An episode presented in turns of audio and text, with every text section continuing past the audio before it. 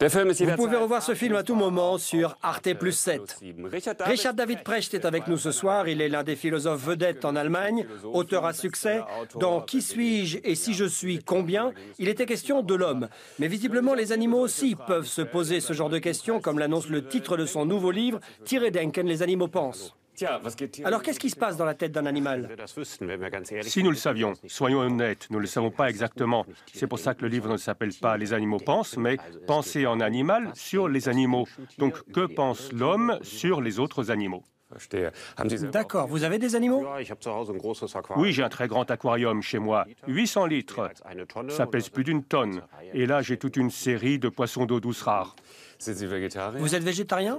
Äh, À mesure que j'écrivais ce livre, j'ai mangé de moins en moins de viande. J'en mange encore de temps en temps, äh, mais je ne cache pas que je pense que être végétarien, c'est éthiquement mieux que de manger de la viande, surtout tous les jours. Y a-t-il des animaux que vous ne mangez plus depuis que vous vous intéressez de près à la question? Oui, il y a quelques animaux que je ne mangerai plus. De toute façon, je ne mange pas de porc.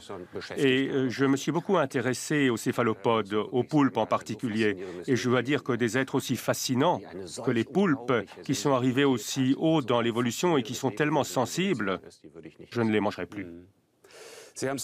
Vous l'avez dit, manger trop de viande, ce n'est de toute façon pas bon pour la santé, ce n'est pas bon pour le climat, tout cet élevage en particulier de bovins. Est-ce que c'est une faute de comportement éthique que de continuer de manger autant de viande au détriment de la collectivité? Oui, je crois effectivement que c'est une erreur éthique. Mais qui suis-je pour dire aux autres ce qu'ils doivent faire? Donc, euh, je crois que tout un chacun décide de son alimentation. Personnellement, je crois qu'il ne faut pas manger trop de viande. Si on creuse toute la question et si on écoute les arguments contre la viande ou pour la viande, qui sont des arguments moins bons, alors il se pourrait très bien qu'on se rappelle les années 50. Ce n'était pas si mal lorsque les gens mangeaient une fois par semaine leur rôti dominical. C'était mieux que cette situation sans aucun respect que nous connaissons aujourd'hui. Cette culture du fast-food, lorsque la viande n'a plus aucune valeur et la souffrance des animaux est toujours plus grande parce que les prix s'effondrent. Mais comment est-ce que ça peut changer? Dans votre livre, vous écrivez que l'alimentation ne peut plus être un choix personnel. Est-ce qu'au final, ça veut dire qu'il faut que l'État légifère, impose des règles alimentaires? Un choix privé, là, je ne sais pas si c'est vraiment ça. Je vais vous expliquer. Nous avons 8 millions de végétariens en Allemagne sur 80 millions et 1 million de véganes. Mais beaucoup de gens sont véganes et disent ce qui m'importe, c'est que je vis comme ça, de façon éthique. Et je crois que toute cette thématique doit être vue dans sa dimension politique. Un exemple. Même si en Allemagne on avait beaucoup plus de véganes et de végétariens, ce qui serait d'ailleurs très bien, eh bien ça ne changerait rien à l'élevage industriel. Pourquoi pas? Parce qu'aujourd'hui, l'industrie de la viande produit pour le marché mondial. Et si la demande ne suffit plus en Allemagne, eh bien les marchandises sont vendues en Chine ou dans d'autres pays. Et c'est justement cette situation qu'il faut dénoncer.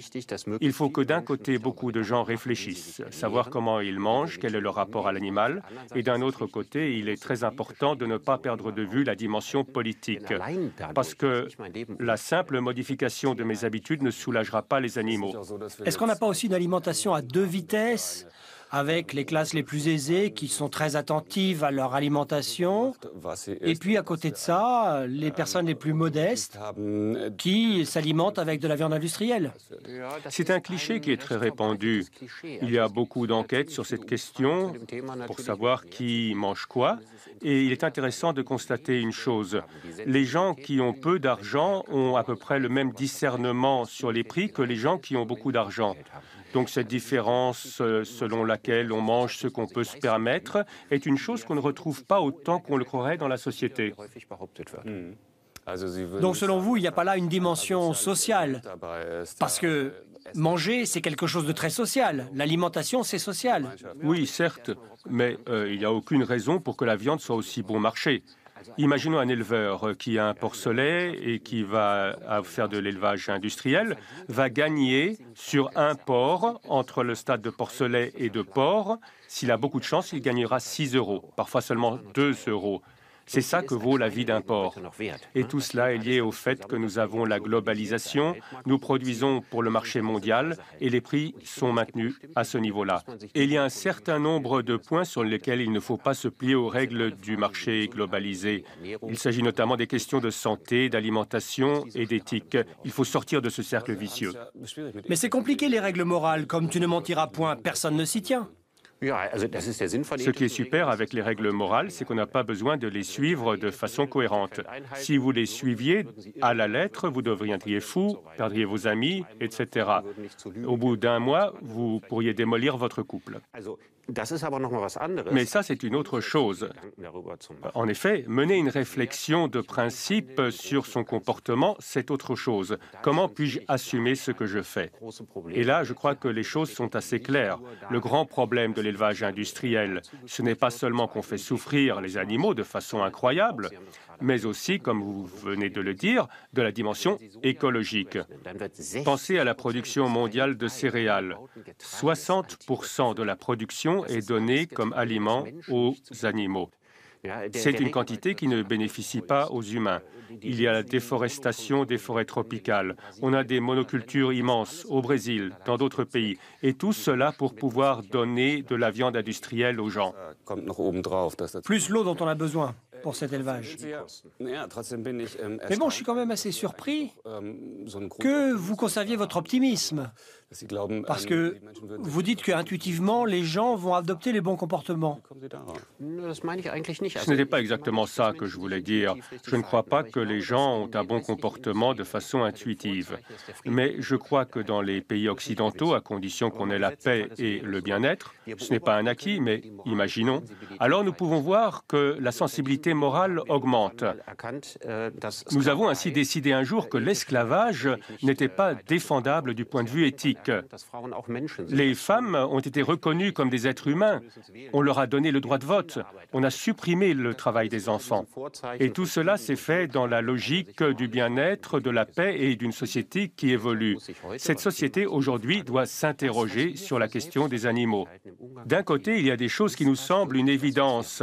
Et est-ce que ça correspond vraiment à ce que nous voulons? Est-ce que ça correspond à notre pensée vis-à-vis -vis des animaux? Parce que nous sommes dans une culture qui chérit les animaux il y a des ostéopathes pour les chiens et pour les chats, etc. Et d'un autre côté, ce qui se passe en coulisses avec euh, les porcelets, c'est totalement immoral. Bien des femmes vous diraient qu'il reste pas mal de progrès à faire en matière d'égalité des sexes. Donc la prise de conscience, elle existe.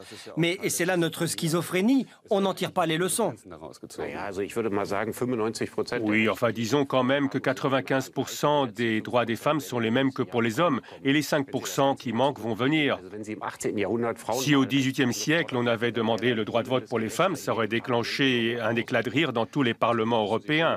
Donc je crois qu'il faut voir les choses dans une perspective plus large et ça vaut aussi pour les animaux. Donc vous ne pensez pas qu'il faudrait au moins des règles générales contraignantes?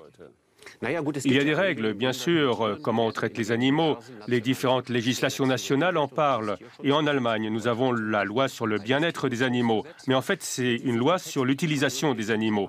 Lisez ces quelques pages. Que voyez-vous? C'est un texte très bref sur l'abattage. Donc, certes, sur la première ligne, la première phrase dit que l'objet de cette loi, c'est de garantir le bien-être de l'animal en tant qu'être vivant. Et ensuite, vous voyez une page après l'autre selon quelles règles on abat les animaux dans les règles de l'art. Donc, oublions ici la protection, oublions les êtres vivants. Mais cette schizophrénie se décline partout. À la maison, le chien dort sur le lit, mais dans la cuisine, on se fait un steak. Comment est-ce qu'on s'en sort? Là, je ne sais pas si on va en sortir totalement, mais réfléchissons-y. Et si nous réfléchissons, nous ne ferons plus ce que nous faisons dans la routine parce que les autres le font. Donc il s'agit d'une prise de conscience et il s'agit aussi d'une prise de conscience au niveau social. Tout progrès moral n'est pas une question de principe ni de règles, c'est une question de prise de conscience. Il y a peut-être un autre moyen, un moyen technique de résoudre ce dilemme si l'on cultive de la viande à partir de cellules souches dans une boîte de pétri. Vous en parlez dans votre livre. Oui, très souvent on fait comme s'il n'y avait qu'une seule solution. Tout le monde devient vegan ou végétarien. Mais sinon, il y a aussi une autre solution. On prendra une cellule sur une vache, on la mettra en culture, elle ne devra pas mourir, et on créera à partir de cela un hamburger ou un steak. Les deux solutions sont bonnes. Bien sûr, il est bon que beaucoup de gens renoncent à de la viande ou bien mangent sainement.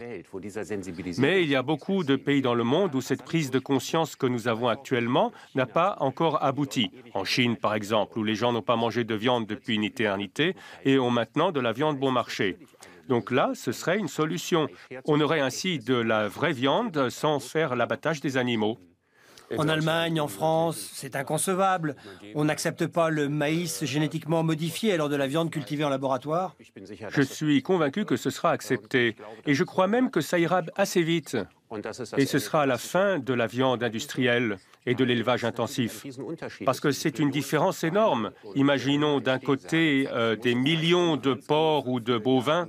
Oui, on considère qu'il y a actuellement 1,5 milliard de bovins sur Terre. Et selon certains calculs, avec ce modèle, on aurait besoin de 30 à 35 000 bovins. Ça suffirait pour nourrir tous ceux qui mangent aujourd'hui de la viande. Oui, exactement, parce que nous avons encore besoin des veaux, du sérum, de milieux de culture pour ces hamburgers. Mais c'est quand même, bien sûr, un pas énorme pour l'humanité, sans doute beaucoup plus sain. Imaginez tout ce qu'il y a dans la viande industrielle. En comparaison, cette viande de culture n'est pas si mauvaise. Et comment les gens réagissent à ces propositions? J'en ai parlé il n'y a pas longtemps avec un responsable associatif et il était choqué. Tout d'abord, il était d'accord avec moi, mais quand on en est venu à parler de cette viande de culture, il était tout de suite opposé à la question. Il a dit, mais c'est des OGM, c'est des techniques, c'est ça qui nous éloigne de la nature, etc. Et les OGM, de toute façon, c'est mauvais. Vouloir résoudre euh, ces problèmes avec le génie génétique, euh, ça fait penser tout de suite à la recherche sur les cellules souches. Mais disons-le tout de suite, je suis contre les OGM. Je suis contre ce type de recherche. Mais ici, on a une bonne base. Et ce qui est important, c'est que nous le fassions nous-mêmes. Ne nous en remettons pas aux grands investisseurs de la Silicon Valley qui vont mettre un brevet dessus et inonder le monde avec leurs produits. Une bonne idée deviendrait alors mauvaise. Richard David Precht, Richard David Precht, merci beaucoup. Nous restons sur le même sujet. Ouvrez les cages, libérez les animaux, réclame un avocat américain qui défend deux chimpanzés dans un procès hors du commun. C'est juste après cette annonce.